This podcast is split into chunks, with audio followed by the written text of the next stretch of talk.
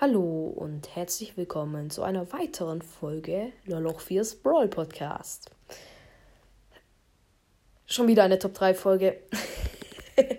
Alles klar.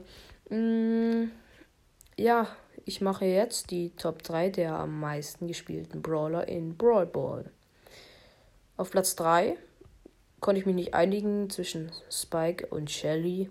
Naja, Shelly hat jeder, Deswegen wird sie auch ziemlich oft äh, ja, im Brawl gespielt. Das ist wahrscheinlich der einzige Grund, weil Shelly ist okay. Sie ist jetzt nicht gut oder so, aber man kann sie spielen.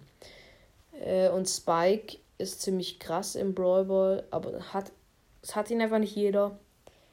Also wenn ihn jeder hätte, dann bin ich ganz sicher, dass äh, eigentlich in jeder Brawl Ball Runde ein Spike drinne wäre.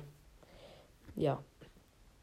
Äh, Platz 2, finde ich, ist Tara.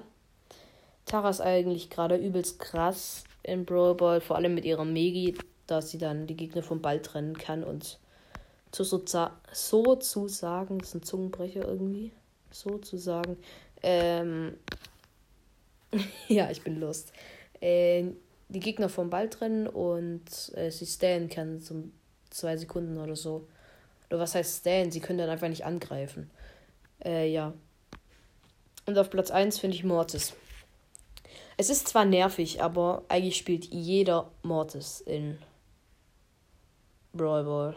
Eigentlich in jeder Runde ist ein Mortis drin. Das nervt so.